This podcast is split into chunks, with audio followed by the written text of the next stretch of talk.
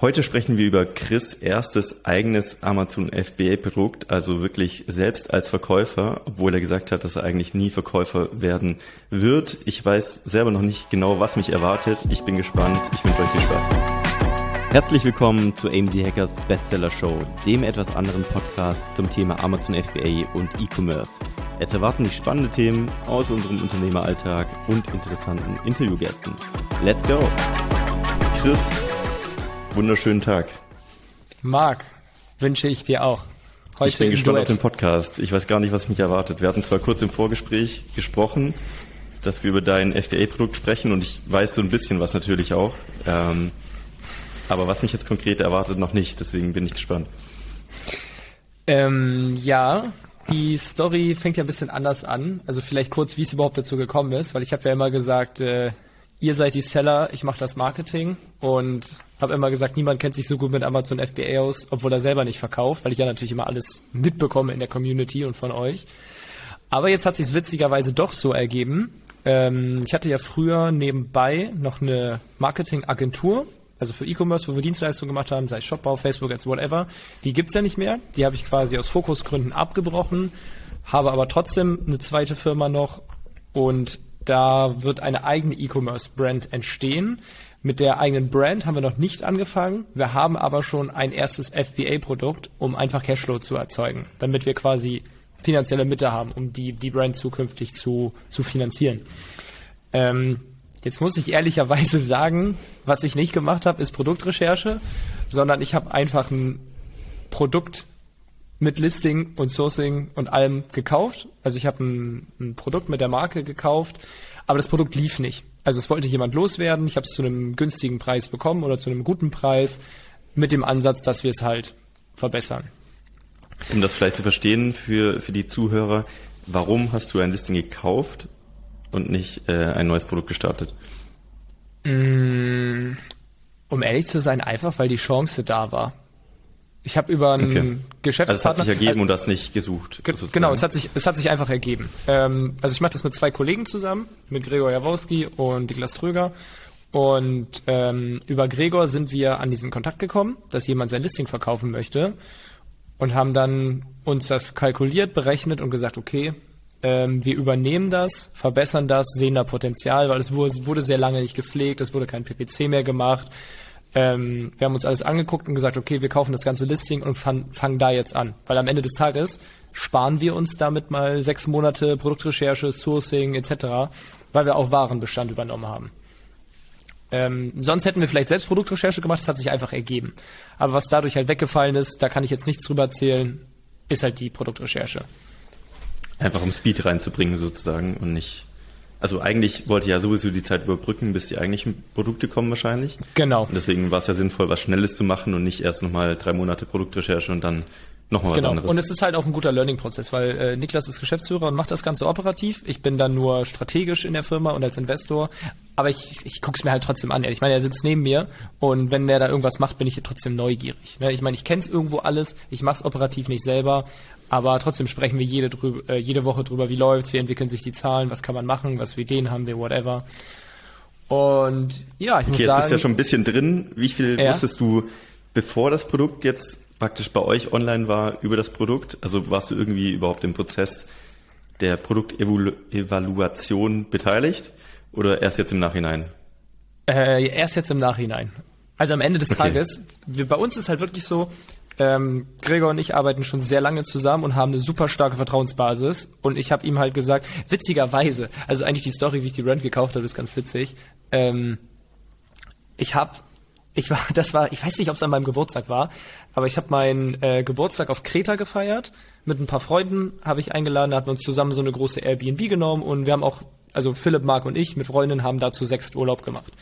So, und es sind ein paar Leute dann ähm, noch angereist, da hatten wir eine Geburtstagsfete und ich weiß nicht, ob es, ich glaube, es war am Abend vorher, quasi, also die Nacht, wo wir theoretisch hätten reingefeiert, ich weiß gar nicht, ob wir es gemacht haben, ist auch vollkommen irrelevant, aber auf jeden Fall waren wir am Abend vorher essen. Nee, das war, doch, doch, doch, das war, glaube ich, an meinem Geburtstag. Wir waren abends essen Ach, das Datum ist vollkommen egal. Es geht darum, ich war eigentlich nicht am Arbeiten. So. Und Gregor hat mir bei WhatsApp geschrieben, Chris, wir müssen das jetzt machen. Ich brauche jetzt. Stimmt, ich erinnere mich. Stimmt, du hast Ich irgendwas brauche- unterschrieben dann mit irgendwelchen DocuSign-Sachen oder so. Ähm, das sein? Ich brauche, ja, ich brauche jetzt deine Unterschrift. Und also das klingt eigentlich so im Nachhinein, das klingt grundsätzlich klingt super riskant. Ich meine, aber am Ende des Tages Gregor und mir, wir haben beide Shares an der Firma. Das heißt, wenn es nicht gut wäre, würde er sich ja selber in den Ru nicht in den Ruin ziehen, aber er würde sich ja selber schaden. Und es war halt wirklich so. Ich hatte nur mein Handy, mein Laptop hatte ich nicht griffbereit und über das Handy ähm, konnte ich da jetzt nicht wirklich großartig was tun, außer mit Gregor schreiben, also nicht irgendwelche Zahlen checken oder Recherchen machen. Und ich glaube, wir hatten abends auch schon zwei, drei Bier getrunken beim Abendessen und es war auf dem Und du Rückweg einfach, im ja, Au- kauf einfach. auf, dem, auf, der, auf der Rückfahrt im Auto auf der Rückbank saß ich und habe Gregor geschrieben, Gregor, wenn du sagst, dass das gut ist, dann machen wir das jetzt. Ich habe nicht die Zahlen geprüft, ich habe schon den Vertrag eben einmal gelesen. Ja, also ganz so naiv bin ich dann nicht. Ähm, was da drin steht, bevor ich da meine Unterschrift drunter setze. Ich habe den Vertrag schon gelesen, aber ich habe nicht irgendwie Einkaufspreise, Stückpreise, äh, die Details aus den Verhandlungen. Da war ich nicht so tief drin und habe Gregor gesagt, wenn du sagst, das ist schlau, wir machen das, dann unterschreibe ich das jetzt. Und er hat gesagt, wir machen das. Dann habe ich auf der Rückbank auf meinem Handy mit Adobe den Vertrag unterschrieben und zurückgeschickt und musste irgendwie noch mehrere Unterschriften machen und am nächsten Morgen hat Gregor mir geschrieben, du müsstest auch jetzt ziemlich schnell mal überweisen, bitte. Und quasi in so einer Nacht- und Nebelaktion haben wir dann die Brand gekauft, während Geil. wir an meinem Geburtstag auf Kreta waren. Ja, die Story ist eigentlich ziemlich witzig. Jetzt bevor wir konkret wirklich äh, in die Details gehen, was, was gerade passiert vielleicht, was war so die Erwartung des Ganzen? Also bis sich das amortisiert oder bis das Gewinn abwirft und das Invest wieder drin ist? Das ist eine gute Frage. Ich glaube, ich kann dir nicht mehr sagen, was die Erwartung war. Es hat sich aber, oder es amortisiert sich langsamer, als ich es mir gewünscht hätte. Und es war auch ein Prozess, das Ding in jetzt grüne Zahlen zu bringen. Also es war am Anfang nicht profitabel. Es heißt, So, es lief auch nicht profitabel, als ihr das gekauft habt? Nein, Oder, okay. Nein, nein, dies nicht oder nicht mehr. Ich glaube, das ist eine, eine Mischung aus beidem, also nicht und nicht mehr, weil es wurde nicht mehr wirklich gepflegt, PPC-Kampagnen wurden nicht optimiert und irgendwann auch gar nicht mehr geschalten und das Produkt ist quasi langsam aber sicher am Nirvana verschwunden und da haben wir es dann halt übernommen. Okay, das heißt, es war wirklich so ein, also, oder Gregor sieht das Potenzial, da kann man so viel dran machen und schrauben, dass, dass die Hoffnung oder die Idee ist, dass es auf jeden Fall wieder profitabel wird, wenn man sich die Konkurrenz zum Beispiel anschaut. Wahrscheinlich. Ja, es war so ein, es war so eine Mischung. Also ich meine, Gregor hatte auch gesagt, weil Gregor hat ja noch seine eigene komplette, einfach nur FBA-Firma, ähm, wo er gesagt hat, bei ihm passt es nicht ins Portfolio, aber trotzdem hält er es für interessant. Und dann hat er gesagt, oder wollen wir das in dieser Firma übernehmen und da starten? Weil bei sich wollte er es, glaube ich, nicht übernehmen, aus Portfoliogründen. Das kann ich aber auch nicht genauer beurteilen. Das habe ich auch bei ihm gar nicht so hinterfragt. Aber am Ende des Tages, er hat es ja trotzdem mit seiner zweiten Firma gekauft. Deswegen wird es ja seine Gründe gehabt haben, dass er trotzdem gesagt hat, wir machen das. Ähm, was war die Frage? Ich weiß es nicht mehr, ob, was die Erwartung war davon, bis es profitabel ist. Also sag ich mal so, auf jeden Fall, was ich jetzt sagen kann, ähm, es, es war schwer, also was heißt schwerer? Es hat länger gedauert, mehr Gehirnschmalz gebraucht und nicht so schnell Deckungsbeiträge abgeworfen, wie ich es gerne gehabt hätte. Also es war nicht easy. Es war nicht mal eben easygoing kaufen und das läuft. Weil dann hätte es der Typ ja auch nicht verkaufen wollen, wahrscheinlich. Was habt ihr denn alles neu gemacht? Habt ihr komplett neue Bilder gemacht? Habt ihr komplett neues Listing gebaut? Habt ihr Mm. am Sourcing was gedreht? Also was war so das Hauptding? Also Da im Grunde, gut Sourcing, da sind wir jetzt quasi erst dran. Also da, kann ich jetzt am Anfang anfangen. Also, ne, also ja, am Anfang mal starten, was wir gemacht haben. Ähm, erstmal haben wir wirklich uns das Produkt versucht zu verstehen. Wir haben es bestellt, wir haben uns unsere Rezensionen alle durchgelesen, was ist gut, was ist schlecht, was sind die Ursachen. Weil ich glaube, wir haben es übernommen mit vier Sternen und haben es jetzt halt auf viereinhalb. Ich weiß nicht, welches für einen Schnitt man braucht, um fünf Sterne zu haben, äh, zu haben, arbeiten wir dran. Aber wir haben halt untersucht, woran erst, woran liegt es erstmal, dass wir schlechte Bewertungen kriegen. Dann haben wir uns genau selber super stark in die Nische eingearbeitet, beziehungsweise sehr viel davon hat Niklas gemacht. Und dann haben wir halt daraufhin basierend, also auf diesem Learning zum Produkt, haben wir neue Bullet Points geschrieben. Wir haben die Bilder neu machen lassen, nicht alle. Wir haben manche neu machen lassen, manche haben wir anpassen lassen, ähm, also ein paar Sachen hinzugefügt. Und wir haben unser Hero-Image also ich glaube, so nennt man auch das Hauptbild, ne? Das haben mhm. wir ähm, wirklich komplett neu machen lassen, damit wir da besser rausstechen. Genau. Und dann, also diese ersten Maßnahmen haben schon mal bewirkt, dass wir nur noch fünf Sterne Bewertung bekommen haben, weil im Grunde war es bei uns so, ähm, wenn man unser Produkt benutzt, also es ist im, im Baumarktbereich ein Produkt, wenn man es benutzt und falsch benutzt bei falschem Material oder falscher Anwendung, geht es kaputt. Hm. So, das heißt, es ist sehr, sehr, sehr, sehr, war falsch. Äh, ähm, es wurde nicht kommuniziert, was du machen darfst und was nicht. Mhm. So. Und wir haben halt sehr stark dann kommuniziert in den Bildern und jetzt in der Nachbestellung dann auch mit einem Einleger wahrscheinlich. Ähm, genau so darfst du es benutzen. So auf gar keinen Fall. Dann kann es kaputt gehen. Und wenn du Folgendes machst, dann hält dein Produkt noch länger. Und äh, als wir das gemacht haben, haben wir nur noch 5-Sterne-Bewertung bekommen. Oder mal im Worst Case eine 4. Aber wir haben zumindest mal die schlechten Bewertungen ausgehebelt. Das hat unseren Bewertungsschnitt verbessert. So, das war erstmal Schritt 1. Also da haben wir das Produkt verbessert. Und da ist, glaube ich, jetzt nicht mehr so viel zu machen. Und einen A-Plus-Content, also EBC, haben wir drunter gesetzt. Der war vorher auch noch nicht da. Das heißt, ich würde mal sagen, wir haben das Listing von einer 3 minus auf eine 1 minus gebracht. Ich würde jetzt nicht behaupten, dass es eine 1 plus ist. Kann ich jetzt so nicht beurteilen, aber wir haben es schon gut aufgepäppelt und optisch äh, aufgewertet. Das zeigt mal wieder, wie wichtig die Kommunikation ist. Also das Produkt hat sich ja so gesehen gar nicht verändert, außer vielleicht der Beileger, ähm, was ja, aber genau. auch eher Kommunikation ist als Produkt. Krass. Absolut. Genau, also soll ich schon weitermachen mit den Next Steps? Gerne, Grunde, oder? ja. So, dann, also die Sache ist, wir haben halt ähm, eine Stückzahl übernommen, also die, die, den restlichen Lagerbestand haben wir halt mitgekauft. So dementsprechend hatten wir noch relativ viel Ware. Oder ja, so viel auch nicht, aber wir hatten noch Ware und konnten erstmal ein paar Monate verkaufen. So, und dann haben wir so ein bisschen mit dem Preis getestet, wir haben Wein getestet, um Bewertungen zu bekommen. Ähm, Wein hat bei uns leider nicht funktioniert, wenn ich mich recht erinnere. Da haben, oder wir haben zumindest keine fünf Sterne. Ich weiß es nicht mehr, aber Wein haben wir, glaube ich, nicht gemacht. Ja, die Weintester sind manchmal so ein bisschen eigene mhm. Personen. Genau, und wir haben halt so ein bisschen mit dem Preis rumgespielt und haben ähm, zeitlang haben wir, glaube ich, also ich glaube, der Normalpreis war so 35 Euro. Dann hatten wir eine Zeit lang den Preis auf 30 und ich glaube einmal 25 gesenkt, um so mit der mit der Intention, lass uns mal ein bisschen Umsatz machen und erstmal einfach verkaufen, damit wir mal das Ding mal wieder ein bisschen nach oben kriegen. Auch mit PPC, damit halt mit einem geringeren Preis wir vielleicht einen besseren Akkus haben. So. Äh, das hat nicht funktioniert. Also wir haben vielleicht Ach, mal krass. Auch nicht das ähm, Ranking besser geworden? Ja, doch ein bisschen, aber es bringt ja alles nichts, wenn du so gar keinen Profit machst oder so richtig in die Miese gehst.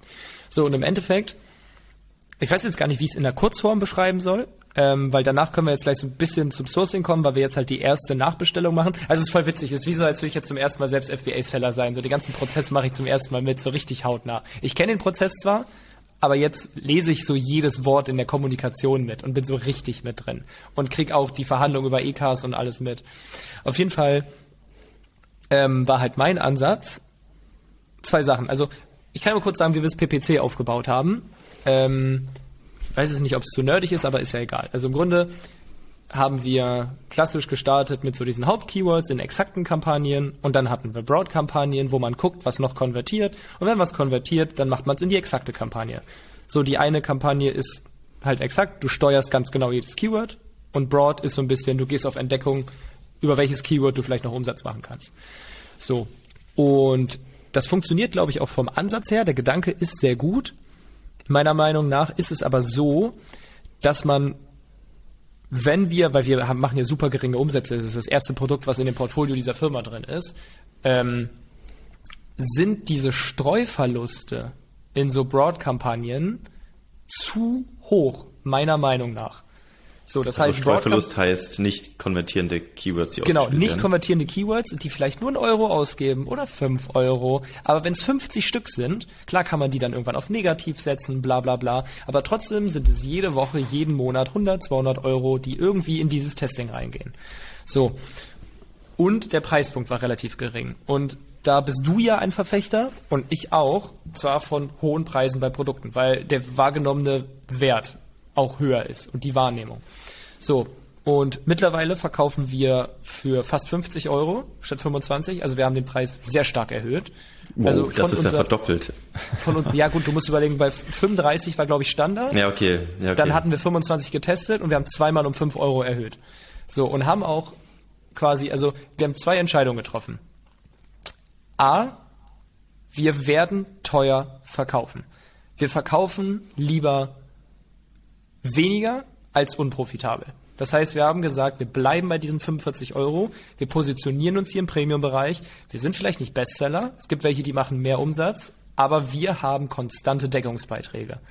So, und im PPC, das ist witzigerweise, weil ich habe ja früher nur Google Ads gemacht. Aber im Vergleich, Google Ads sind auch nur Suchbegriff-basierte bezahlte Werbeanzeigen. Das Prinzip ist genau das gleiche. Eigentlich wie du PPC auf Amazon machst, so machst du auch Google Ads. Auch mit Exakt und Broad und so. Es heißt da anders, das sind aber die gleichen Prinzipien. So. Und dann habe ich gesagt, okay, ich habe unsere, also über alle Kampagnen habe ich mir mal so einen Export gezogen und einfach ein paar ganz simple Filter drüber gelegt. Wo haben wir die meisten Impressionen? Haben wir, wo haben wir die höchste Klickrate, die höchste Conversion Rate und wo machen wir überhaupt Sales? So. Und am Ende des Tages habe ich alle unsere Broad-Kampagnen ausgemacht. Alle. Ich habe gesagt, scheiß drauf, ich will keine neuen Keywords finden und ich will ganz sicher keine 100 Euro Streuverlust pro Woche. In den Exakt-Kampagnen habe ich von 25 Keywords habe ich 22 deaktiviert. Aus.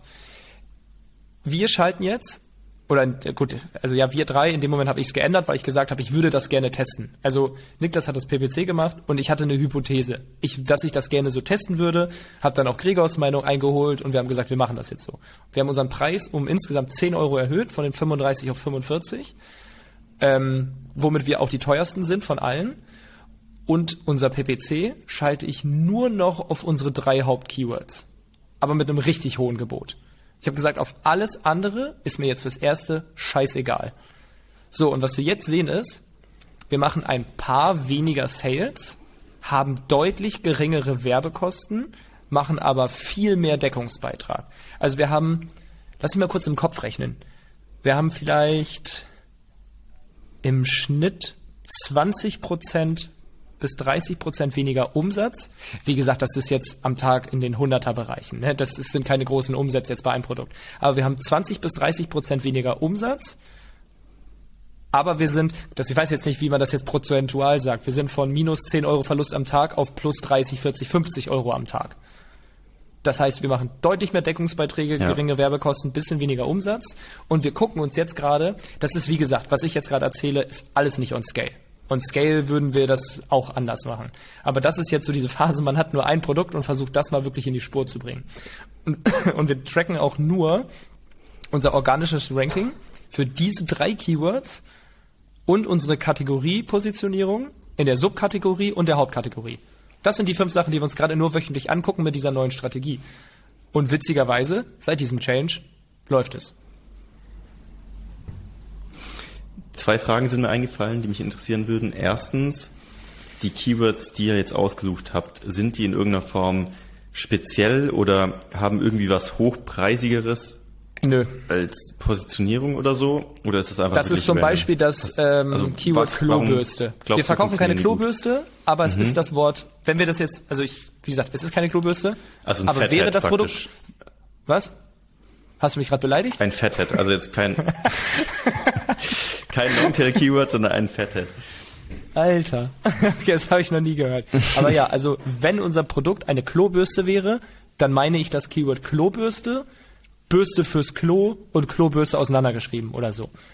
Also höchstens noch ein leicht anderer Begriff. Irgendwie, ja, keine Ahnung, Knoblauchpresse und Knoblauchreibe. Das sind ja zwei verschiedene Sachen, deswegen macht es keinen Sinn. Aber wirklich die drei Wörter, die am allerspezifischsten einfach nur unser Produktname ist. Also wir haben kein einziges Longtail irgendwas. Nix Broad, nur exakt mhm. und dann aber alles. Okay, also dieses Sponsored Product, Sponsored Video, Sponsored Brands und wie die nicht alle heißen. Also wir haben gesagt, wir haben 10 Euro mehr auf unserem Produkt drauf und kaufen uns richtig teuer jetzt jeden Werbeplatz. Und auch, also sag ich mal so, wir geben, wir geben für diese drei Keywords deutlich mehr aus. Ich weiß noch nicht, also die Strategie läuft noch nicht so lange, wie jetzt sich irgendwie Arcos und das entwickelt, habe ich noch nicht gesehen. Aber trotzdem, übers Produkt gesehen, haben wir geringere Werbekosten, die viel effizienter sind und wir haben mehr Deckungsbeiträge und kriegen auch jetzt ähm, jeden Tag einen organischen Sale geführt mehr rein, weil wir halt da so präsent sind mhm. für diese Hauptkeywords. Und Stand jetzt funktioniert es. Also für mich sind es ja, ich habe ja nur wirklich nicht diese, diese Hands-on-Erfahrung, sondern ich höre ja bei uns intern dann eher die Strategien. Aber das waren einfach meine Hypothesen. Ich erhöhe jetzt den Preis, ich habe mehr Marge, ich kann mehr ins Marketing investieren und das mache ich, aber auch nur spezifisch. Weil für mich ist es so, zumindest habe ich es mir so erklärt. Das kann ja jetzt funktionieren oder das kann auch Quatsch sein. Ich habe die Hypothese oder bin der Meinung, unser Produkt ist gerade in einer Phase, wo es darum geht, sich erstmal zu positionieren, Umsätze zu machen, Deckungsbeiträge zu machen. Ich finde, wenn man so richtig broad schaltet auf die wildesten Keywords, das ist für mich so ein bisschen Marktexpansion. Also das sind für mich keine low-hanging fruits. Wenn ich jetzt irgendwie zehn Produkte in meiner Nische hätte und sage, ich will jetzt im Baumarktbereich zum Beispiel ähm, noch mehr als Marke wahrgenommen werden, dann will ich bei vielen Leuten, egal was sie suchen, dass sie meine Produkte sehen. Aber es ist also zumindest bei Google ist es so, je unspezifischer du wirst in, in Keywords und auch Targeting, weil zum Beispiel Broadkampagnen, desto teurer wird es häufig. Also ja, es gibt bestimmt ein paar so Longtail-Keywords, ähm, Klobürste für Porzellanschüsseln oder so, wo wenn du dann schlau bist und das gut machst, da kannst du mit Sicherheit ein paar Sales mitnehmen und die sind sehr profitabel. Aber es glaube ich auch nicht bei allen allen Keywords so. Da ist dann teilweise auch die Impression viel zu gering und die Optimierung ist dann viel zu stressig. Keine Ahnung, das war so meine Wahrnehmung. Ich glaube, das ist schon das richtige Wort äh, Phase genannt wahrscheinlich. Ähm, hm.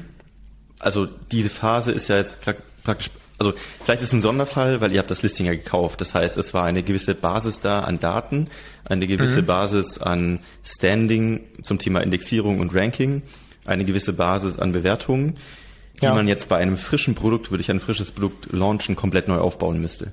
Das heißt, mhm. also die Strategie, so wie ihr sie jetzt profitabel fahren könnt, würde bei einem neuen Produkt ziemlich wahrscheinlich nicht funktionieren, weil niemand kauft ein teureres Produkt ohne Bewertung und wenn es nicht auffindbar ist durch fehlende Indexierung und Ranking auch nicht.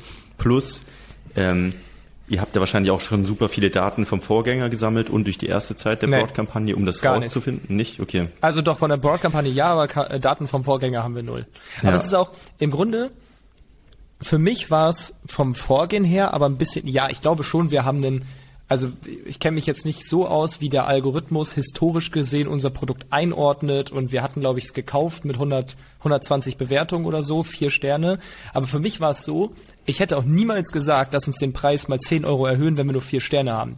Sondern wir haben schon Klar. geguckt, dass wir erstmal das komplette Framing von unserem Produkt mit Bildern, Bullet Points, EBC und Bewertung haben wir, alle Ampeln haben wir auf grün gebracht und dann haben wir den Preis erhöht. Aber für mich wäre immer das Ziel, den maximal durchsetzbaren Preis zu erreichen.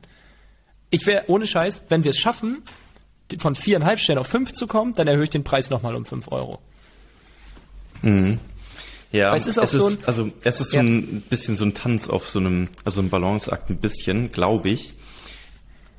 Also mich würde mal interessieren, vielleicht können wir da irgendwann mal ein Update dazu machen, wie sich ja. diese Strategie langfristig entwickelt weil der ja. Algorithmus von Amazon so zu scheinen sein, äh, scheint sein, äh, zu sein so. scheint, dass ähm, das, also keiner weiß es ja wirklich genau, aber so sind eigentlich die meisten Daten oder Interpretationen davon, ähm, dass Amazon natürlich schaut, wie viel Umsatz und Sales macht ein Produkt, weil Amazon ja. verdient am meisten, wenn sie am meisten Provision bekommen.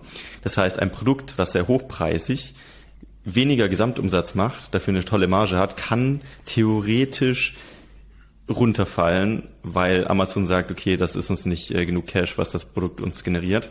Wir nehmen mhm. nur das, was irgendwie sich viel krasser dreht. Dafür haben die vielleicht kaum Marge irgendwie, äh, aber Amazon verdient mehr daran. Ähm, deswegen würde mich interessieren, wie das langfristig sich auswirkt, aufs Ranking zum Beispiel. Ähm, aber klar, ich glaube, das ist so das Allgemeine, dass man den Sweet Spot finden muss zwischen Marge und Sichtbarkeit. Ich frage mich auch, ob in jeder Produktkategorie, da müsste ich jetzt, also da bräuchte ich wahrscheinlich ein bisschen Zeit jetzt, um nachzudenken, ob in jeder Produktkategorie Preis mit Qualität suggeriert wird. Ähm, oder beziehungsweise grundsätzlich wird mit dem Preis ein höherer Preis suggeriert höhere Qualität. Aber ich könnte mir vorstellen, es gibt Produkte, wo das irrelevant ist. Ich glaube, im Baumarktbereich ist es schon so, dass man sich denkt, okay, ob ich jetzt eine ähm, keine Ahnung, eine, eine, eine elektrische Stichsäge kaufe für 500 Euro, dann denke ich mir, okay, ähm, das, das ist ja wahrscheinlich Endstufe, das brauche brauch ich vielleicht, wenn ich das gewerblich mache. Wenn ich jetzt so ein, so ein Hobbyheimwerker bin okay, dann kriege ich eine Preisleistung sehr gut für 200. Aber wenn es eine gibt für 100, ob man sich nicht dann fragt, das kann ja nur mhm. Schrott sein. Ja. Weil ich, bei was, mit Sicherheit. was ich das denn letzt? Bei irgendwas? Ach so, ich hatte ja, ähm, ich habe gestern mit Wahoo Boards ein Interview gehabt und die haben ja auch ein, also ein Balance Board, das kostet glaube ich 160 Euro und bei Amazon gibt es glaube ich welche für 70. Und für mich ist die Diskrepanz zwischen einem Markenprodukt mit Preis X und einem anderen Produkt, das war so groß, dass ich nicht gedacht habe, 70 Euro ist Preis-Leistung, weil ich zahle bei Wahoo für die Marke, sondern ich habe bei 70 Euro gedacht, das kann ja nur Schrott sein. Das mhm. kann ja nur Mist sein. Ich glaube, es kommt wirklich aufs Produkt drauf an, zum Beispiel auch aufs Material, wenn man jetzt offensichtlich, also wenn jeder Kunde direkt sehen würde, okay, das ist, also ich verstehe nicht, warum der Preis zustande kommt, weil theoretisch kann der eine nichts besser machen als der andere und das ist auf jeden Fall die Marke dahinter. Ähm, kann ich mir vorstellen, dass es solche Produkte gibt, die man jetzt nicht teurer verkaufen kann. Aber ich glaube, bei sehr vielen Fällen versteht der Kunde nicht so wirklich, was spielt da alles mit rein an, an Materialien, an mhm. Entwicklungen, an Funktionen und so weiter. Jetzt gerade bei dem äh, Baumarktprodukt, teilweise ist es ja natürlich super komplex zu verstehen, was, wie das Ding überhaupt so funktioniert, was das Material ausmacht und so weiter. Fällt gerade kein gutes Beispiel dafür ein. Ähm, Vielleicht um aber das jetzt bei uns, was ich erzählt habe, so ein bisschen in äh, Zahlen zu fassen. Also das ist alles andere nur keine Hero-Story, aber vielleicht gibt es ja den einen oder anderen, der zuhört und sagt, ey, ich habe auch ein Produkt, was ich nicht profitabel kriege. Wir sind im Grunde, also es war jetzt so ein Prozess von wenigen Monaten, von Deck Deckungsbeitrag, erster Monat minus 2000, zweiter Monat minus 1000, jetzt null und jetzt äh, geht's ins Profitable hoch. Also das ist keine Hero-Story von wegen in drei Monaten 100.000 gemacht, aber wir haben es in drei Monaten ein profitabel, äh, unprofitables Produkt profitabel gemacht. Was ja am Ende des Tages ja erstmal das allererste Ziel ist, überhaupt Deckungsbeiträge zu erzielen. Ja, ich glaube, wichtig ist trotzdem zu verstehen oder das Mindset zu haben, dass man schon am Anfang investieren muss. Das ist das, was ich vorher meinte mit, ihr habt halt vielleicht ein bisschen Vorlauf schon gehabt durch den Kauf des Listings. Mhm. Dass man jetzt zum Beispiel nicht ein Produkt online nimmt, das einen Monat laufen lässt und direkt versucht, maximal Profit rauszuschlagen, weil dann killt man eigentlich den Fortschritt des Listings so ein bisschen, also den Aufbau des Rankings und der Bewertung ja. und des Momentums ja. so. Ähm, aber ja, irgendwann wird diese Phase wahrscheinlich kommen. Und dann ja. und darf man sich auch trauen, mal höhere Preise zu nehmen. Ja. Ja, gut, davon bin ich sowieso ein Verfechter, mit einer guten Brand sich zu positionieren und die Preise zu erhöhen. Ähm, jetzt aber noch, um, um diese Zahlen ins Verhältnis zu setzen. Wir können oder konnten noch nicht so genau jetzt die Deckungsbeiträge berechnen, weil wir haben zwar Kalkulationen bekommen, wie der EK berechnet wurde, war aber falsch. Also wie die Person das so berechnet hat, war nicht ganz korrekt. ähm, und was, womit wir jetzt am Ende nur arbeiten können, war, was haben wir für den Warenbestand pro Produkt bezahlt? Das ist gerade der einzige EK, mit dem wir gerade so richtig arbeiten können. Weil wir haben x Einheiten abgekauft und x Euro pro Einheit. Aber mhm. die waren schon, die waren schon in Deutschland im Pre-FBA-Lager. So, und jetzt sind wir ja erst in der Phase, deswegen bei uns ist es irgendwie so ein bisschen umgekehrt. Erstes Produkt, das haben wir verbessert, verkauft und jetzt müssen wir nachbestellen. So, den Hersteller haben wir und sind da jetzt natürlich auch in Kontakt getreten. Übrigens war das voll der Stress. Wir haben über Skype nicht erreicht, über E-Mail nicht erreicht und irgendwann haben wir es über WeChat geschafft. Also das war schon ein ganz schöner Struggle. Ähm, genau, dass wir jetzt halt zum ersten Mal so richtig, richtig, richtig, richtig die EKs bekommen von dem Supplier, weil vorher waren es halt nur Datenblätter, die wir hatten.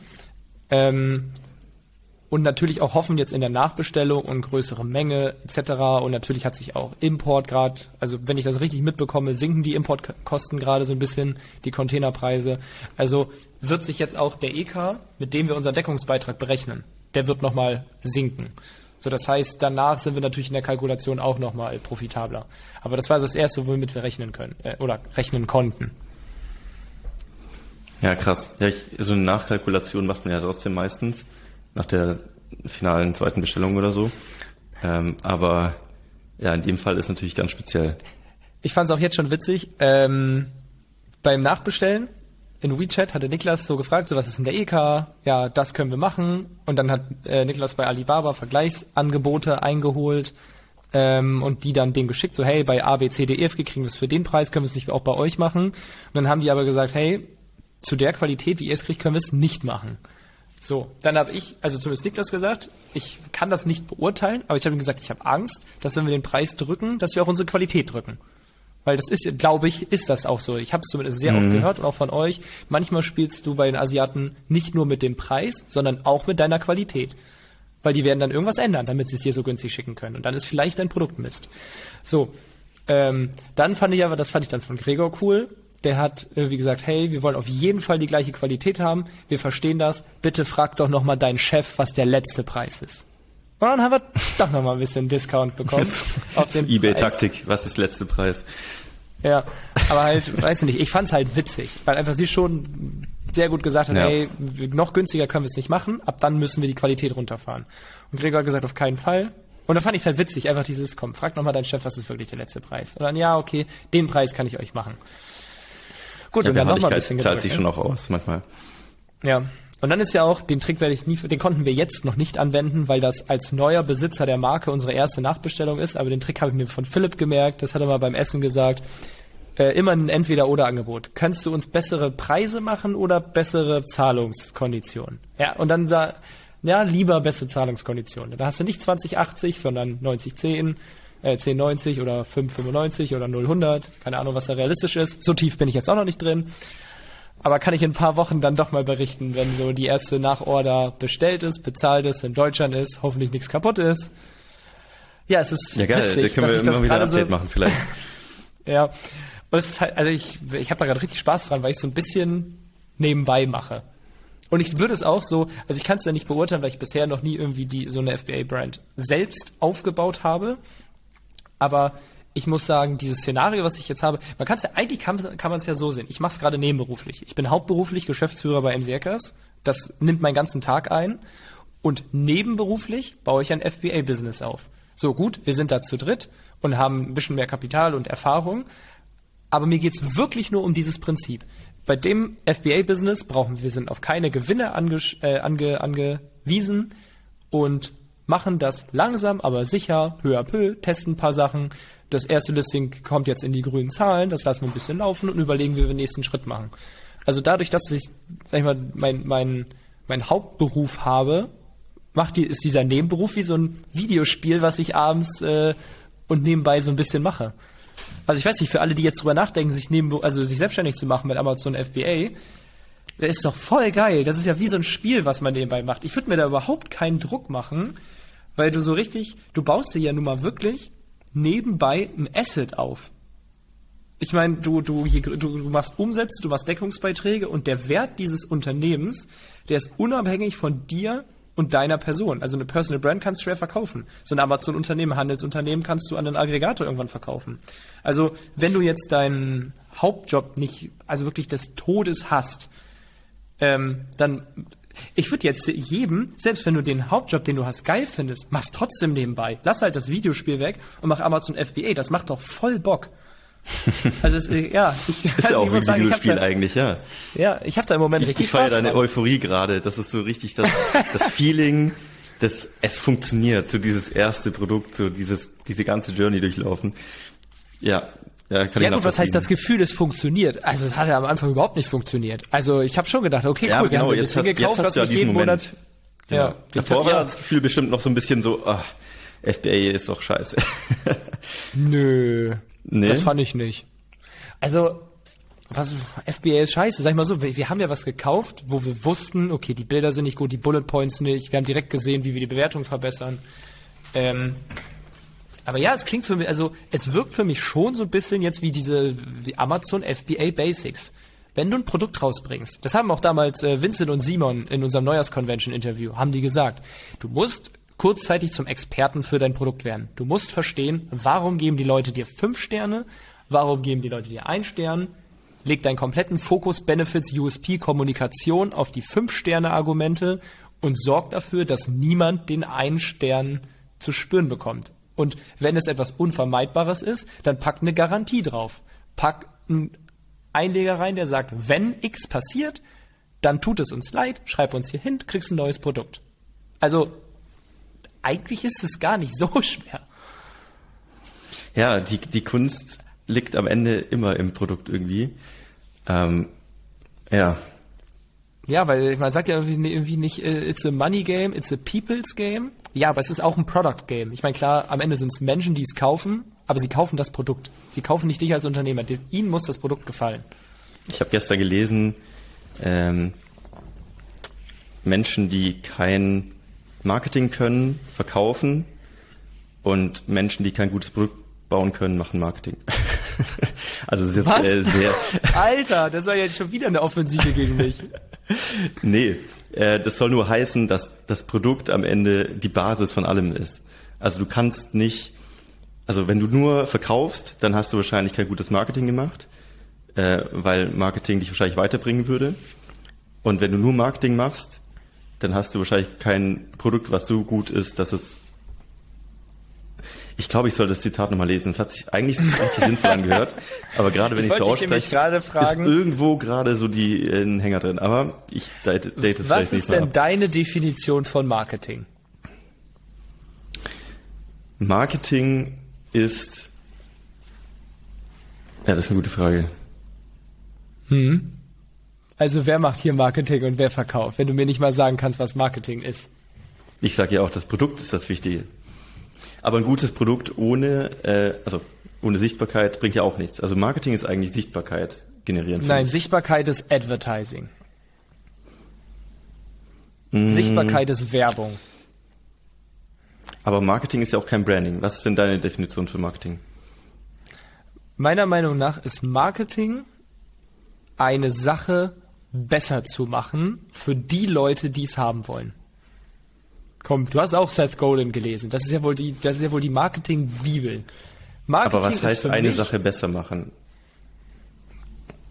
Du kannst ja auch das Produkt besser machen, theoretisch. ja, genau. das, ist für, das ist für mich Marketing. Ich nehme ein Produkt, dann gucke ich, wer dieses Produkt braucht und haben möchte, was hat er für Wünsche, und dann nehme ich das Produkt und mache es besser für diese Person. Das ist für Aber mich. Aber dann bist du ja wieder beim Produkt und nicht beim Marketing, eigentlich. Sagt wer? Für mich ist das Marketing.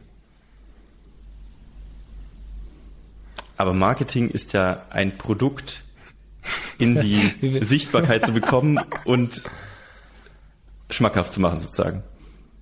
Schmackhaft zu machen, aber ja. mache ich das nicht durch das Produkt? Das, also ja, ich, ich glaube, den Wunsch zu wecken, das Produkt zu kaufen letztendlich. Ja, also in meinem Kopf, guck mal, jetzt haben wir Video, jetzt kann ich wieder so eine Balance, jetzt kann ich es endlich anzeigen. Ähm, ist auf der einen Seite ist es Advertising, ich mache Werbung, ich gehe jetzt nach draußen und ich bin laut.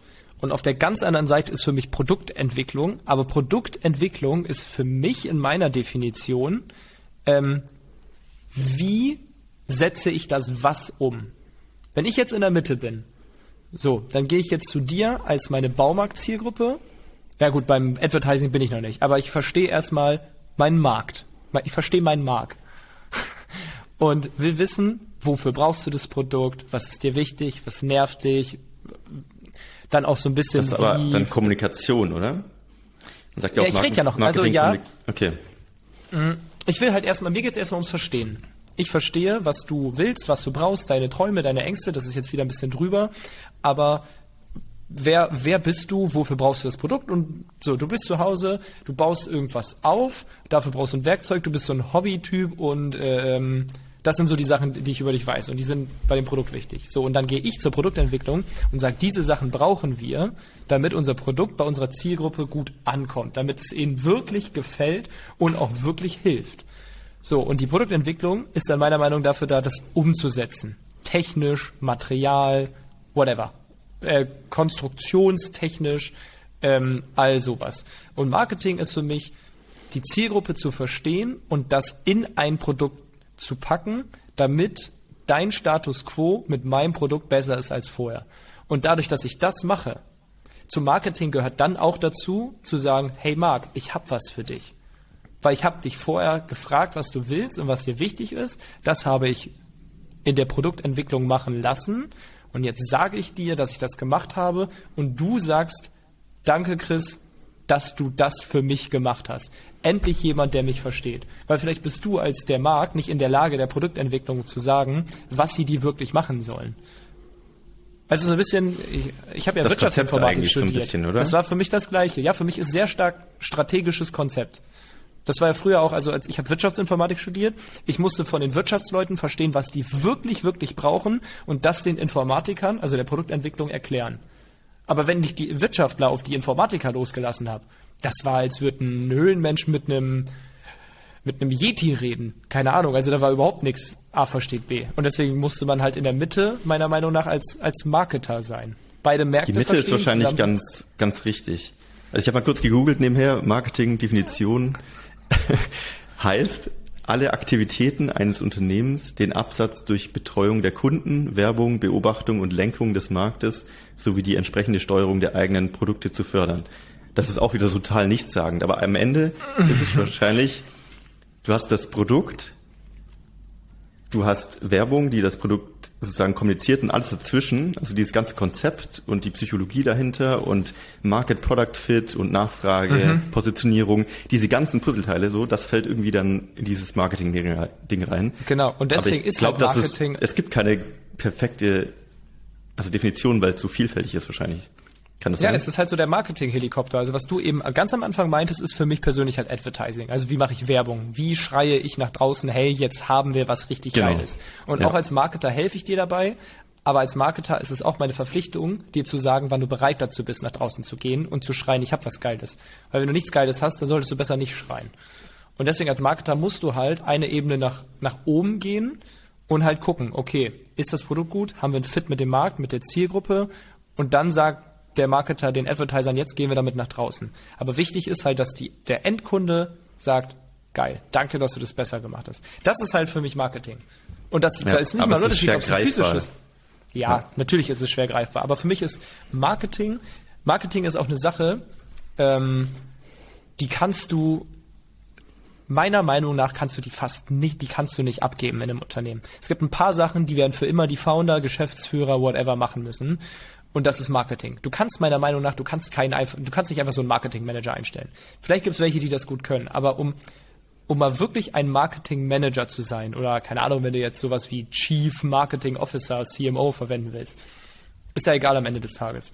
Ähm, um das so eine Rolle sein zu können, musst du eine unfassbare, ein unfassbares Verständnis für deine Zielgruppe, für das Produkt, für den Markt, für alles haben. Also das ist für mich Marketing Manager zu sein, kannst du vielleicht in einem Unternehmen, wenn du da, keine Ahnung, 5, 6, 7, 8, 9, 10 Jahre drin bist. Wenn du jeden Kunden verstehst, wenn du das Produkt verstehst, dann kannst du da irgendwann rein. Weil am Ende des Tages, wenn du im Marketing was abgeben willst, dann hast du meiner Meinung nach, du stellst wen ein, der macht Advertising, der kennt sich gut mit Ads aus. Du kennst jemanden, der kennt sich gut mit Social Media Content Production aus aber die gehören alle dann in den Bereich Marketing. Product Development würde auch da reingehören. Für Subbereiche kannst du meiner Meinung nach ähm, die Verstärkung holen. Aber so richtig den Helikopterblick als Marketer, den hat ganz, ganz lange, glaube ich, nur den Founder. Nur der Founder. Glaubst du? Aber ich glaube, es, es ist nicht wichtiger, jemanden zu haben. Also nehmen wir an, der Founder, der ist der Unternehmer dahinter, aber ist jetzt so voll der blaue Typ, der halt alles kalkuliert und so weiter, aber jetzt nicht so der Marketing. Mhm. Der kennt vielleicht auch die Zielgruppe, aber hat nicht dieses Gefühl und das Wissen, äh, was ja. Marketing eigentlich ist. Und es ist auch so schwer greifbar, wie wir gerade festgestellt haben. Ist es dann nicht wichtiger, jemanden zu haben, der zum Beispiel schon zehn Jahre Marketing-Erfahrung hat und sich einen neuen Bereich einarbeiten kann? Weil sonst, also nehmen wir an, ich meine, du hast jetzt auch ein neues Listing gekauft, das heißt, du machst jetzt auch sozusagen Marketing für das Listing, aber bist ja auch ja. nicht zehn Jahre in dieser Branche drin. Aber du hast sehr lange Marketing-Erfahrung. Ich glaube, die ja. Erfahrung ist wahrscheinlich wichtiger als vielleicht Erfahrung in dem Unternehmen, oder? Boah, mein Gott, haben wir uns jetzt von äh, PPC-Kampagnen ja. in unsere Philosophiegrube vergangen. Marketing ist auch so ein verrücktes Thema, weil es einfach so schwer greifbar ist irgendwie. Ja, für mich ist Marketing, ja, ich, also ich, man kann Marketing, glaube ich, wirklich nur durch Erfahrung lernen, weil Marketing ist sehr viel Intuition. Du musst gefühlt als Marketer, wenn der Sturm kommt, musst du an den Gersten erkennen, dass sie anfangen, sich im Wind zu biegen. Und da musst du irgendwie und das kriegst du, glaube ich, nur durch Erfahrung. Du kannst mit Sicherheit auch ein gutes Talent dafür haben. Dass du dich einfach dafür früh interessierst und dann irgendwie so schon so die ersten Punkte im Bild miteinander verbindest. Aber irgendwann kommt das mit der Erfahrung, dass du siehst, im Markt bewegt sich was und du schon so dieses Gefühl hast, ich, ja, ich glaube, da zieht ein Sturm auf. Wir sollten jetzt unser, unsere Positionierung, unsere Produkte davor wappnen. Sagen also, ja, es kommt sehr viel, sehr viel mit Erfahrung. Ja, es ist ein sauschweres Thema. Du kannst es als Marketer, mhm. du kannst dich auch irgendwo einarbeiten, aber es dauert natürlich auch. Ne? Also deswegen, ich meine eher so ein bisschen, ein guter Marketer für ein Produkt zu sein, braucht auch ein bisschen Zeit. Es ist vielleicht bei einem physischen Produkt, ist es, glaube ich, ein Ticken leichter als bei Menschen. Und am Ende des Tages ist es ja genauso, wenn du ein Unternehmen aufbaust. Am Anfang verkaufst du Produkte und hast Zahlen, Daten, Fakten. Sobald du mit Menschen zusammenarbeitest und ein Team hast, dann wird es richtig schwer. Und ein Produkt zu verstehen ist, glaube ich, leichter, technisch gesehen, als den Menschen zu verstehen. Also so okay, zum Beispiel in Dienstleistung und Beratung. Ja. Ja, wer trifft ich? Aber, äh, also um, ich versuch's nochmal, pass auf, pass auf. Dann macht es das aber auch Sinn, wenn, wenn ich sage, ähm, ohne ein gutes Marketing bringt dir das beste Advertising nichts. Kann man so sagen, oder? Richtig, richtig. Genau. Und ohne ein sehr gutes Produkt bringt dir das beste Marketing nichts. Ja, man kann sagen, das Produkt zählt da schon mit rein, aber ein qualitatives Produkt in dem Sinne, ohne diesen ganzen Market Fit, Positionierung und so weiter, Weißt du, ich meine? Weil du kannst das beste Marketing machen und den Leuten erzählen, was sie hören wollen, mhm. aber ohne ein gutes Produkt, was wirklich abliefert am Ende, bringt dir auch das beste Marketing langfristig nichts. So habe ich es gemeint. Absolut richtig. Ja. ja, jetzt haben wir es. Ja, absolut. Ich meine, du kannst äh, das perfekte Produkt machen, nichts verkaufen und du kannst auch ein scheiß Produkt haben und ein also kurzfristige Profite auf Kosten deiner Kunden und deren Nachteile machen, weil sie deinen Schrott gekauft haben. Das ist so das typische ähm, Dropshipping. Du machst geiles ja, genau. Marketing, genau. aber ja. das Produkt ist purer Mist. Ich glaube, es gibt da draußen viele Dropshipper, die es marketingtechnisch so drauf haben, wenn die ein vernünftiges Produkt hätten, dann könnten die ein gutes Unternehmen aufbauen. Und deswegen skaliert es auch nicht so, wie es skalieren könnte, wahrscheinlich. Weil hätten sie ein gutes Produkt, Definitiv. hätten sie diese Langzeiteffekte durch Empfehlungen, äh, Branding und so weiter. Und das fehlt dann. Ja, also wirklich Marketing ist Ziel, für mich Zielgruppenverständnis. Das ist Marketing. Wirklich zu wissen, was brauchen, was braucht deine Zielgruppe? Am Ende ist es nur dieses 1000 Raving-Fans-Prinzip. Wenn du 1000 Menschen hast und verstehst, was die brauchen und wenn du diesen Menschen hilfst, von A nach B zu kommen und sie dir vertrauen können, dann werden sie dir wieder vertrauen. Dann werden sie nämlich sagen, hey, du hast mich von A nach B gebracht, danke, das war klasse, bringst du mich bitte auch von B nach C. Gut, das ist jetzt sehr auf Beratung übertragen, aber fürs Produkt ist es genau das Gleiche. Ich habe jetzt, wir haben vorhin drüber geredet, ich habe mir gestern äh, eine Spätzlepresse gekauft, um mal selber Spätzle zu kochen. Dieses Produkt, wenn es geil ist, dann sage ich, okay, wenn ich irgendwann mal ein Küchenutensil brauche, weil ich mir was Cooles kochen will, dann habt ihr mir beim ersten Mal, habt ihr mich nicht enttäuscht, beim zweiten Mal hole ich es mir auch bei euch. Also es ist genau das Gleiche. Ob von A nach B jetzt ist, ich, ihr habt mich dazu gebracht, Käsespätzle zu machen und von B nach C ist jetzt, ich brauche einen Pizzastein. Ähm, ist genau das Gleiche. Und das ist für mich Marketing. Quasi die Erwartung deines Kunden zu erfüllen, sodass sie Vertrauen in deine Brand aufbauen. Das ist jetzt wieder Brand ist Vertrauen. Ähm, das ist Marketing. ich glaube, Zielgruppenkenntnis ist ein ganz gutes Wort dafür.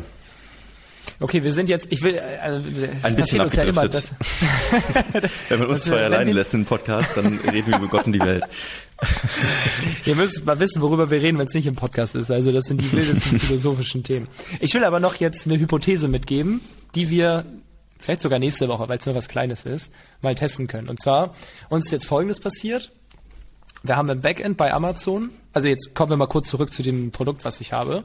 Ähm, Im Backend haben wir einen eine unverbindliche Preisempfehlung, die angeblich der Hersteller sagt, auf, ich glaube jetzt 50 Euro und wir verkaufen für 45 Euro, also haben so einen Angebotsstreichpreis.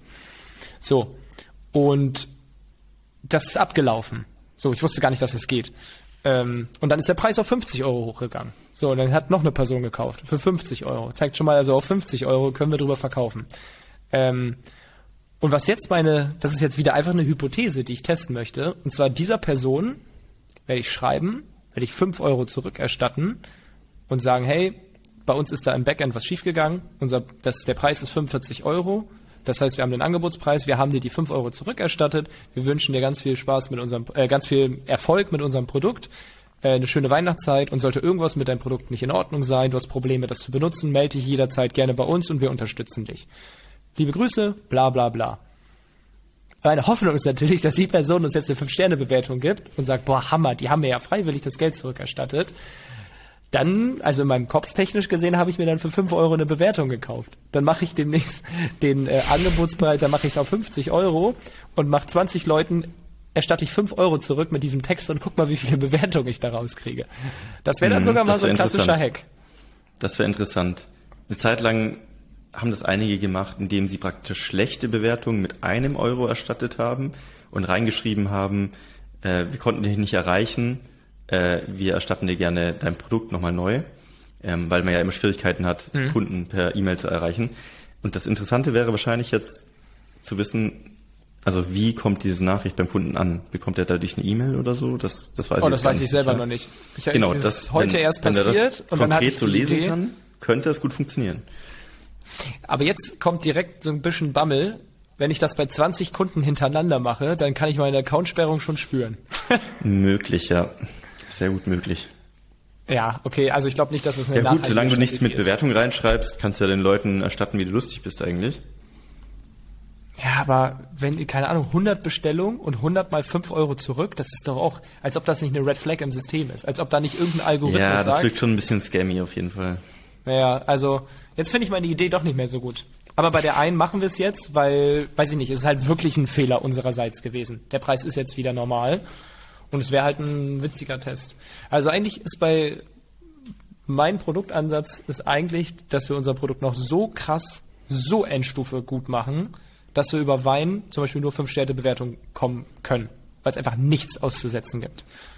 Buchstäblich ein perfektes Produkt machen. Weil dann kannst du, ja. ich meine, stell dir mal vor, du schaffst es, ein Produkt zu machen, was jedem gefällt. Es gibt nichts daran auszusetzen.